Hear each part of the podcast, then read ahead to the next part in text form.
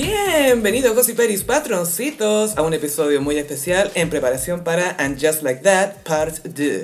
Entonces. ¿Cómo es Aidan Shaw? Alto. Alto, para mí es un poco el anti-big, es como big bizarro, es bizarro big. Porque, porque los dos son altos, los dos son como grandes, encajan como igual con Carrie, pero sus personalidades son muy distintos. Yo creo Sí. que es Pisces, Full ascendente Piscis. Tauro, Luna en Virgo. Sí, sí. Mm. sí.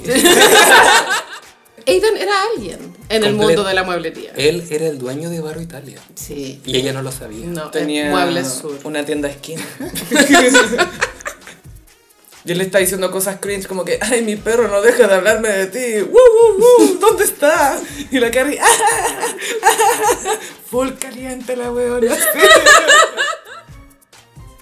Pero al parecer, Aidan tenía un deal breaker que era no podía salir con mujeres que, que fumaran. Que eso también existe, o sea, en gringos el tema del pucho son mucho más extremos que acá. O sea, de repente en aplicaciones se ve gente que dice, no, fumadores, pero...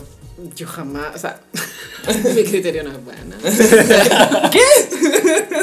Pero no he discriminado por eso. Yo no sé si esto es antes o después, pero hay una escena donde está Carrie Con con Stanford. Stanford fumando lo maldito. ¡Para fumar! Nothing, it's fabulous.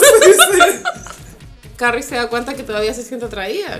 Y Vic se da cuenta que, claro, ver a Carrie con otro hombre no le parece muy bien. Que me pareció súper extraño, Carolina, muy poco usual. Jamás pasa eso. Es como que se lo está metiendo ahora. No, yo se lo tengo que meter. Es como esa vibes. Es eso. Sí.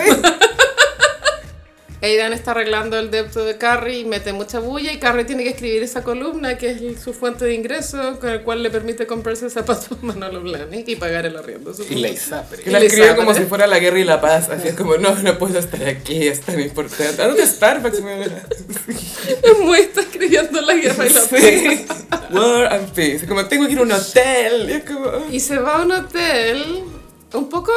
ah, No me acuerdo, era, no, no semidesnuda, pero como con una ropa muy de pijama, ¿o ¿no? Y encima un abrigo, un tren. Un trench. Sí. Sí, es que eso también es clave como por, por lo Sí. que sucede, ¿no? Y sandalias, sin talón.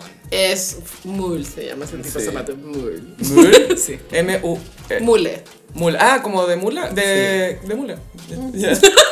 Antes del Moscow Mule de, Ma- de Bad Bunny. Mucho antes. Perfecto. Y va al hotel, y ahí no me acuerdo, es como que aparece el tío. Es que lo que pasa es que Vic llama al departamento de Ah, Carrie y contesta sí. y le dice, no, la, ella está acá en tal parte.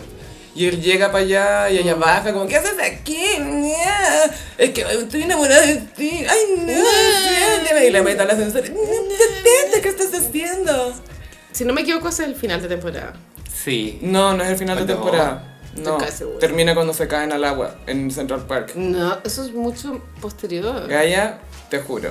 Me acordé, mo- René. me acordé de un momento muy Ese episodio en cringe. que la cachan es Running with Scissors. Lo bueno es tener tres personas que tú puedes deliberar. No, y podemos googlear, porque una de estas personas, la que está en lo correcto, tiene computador.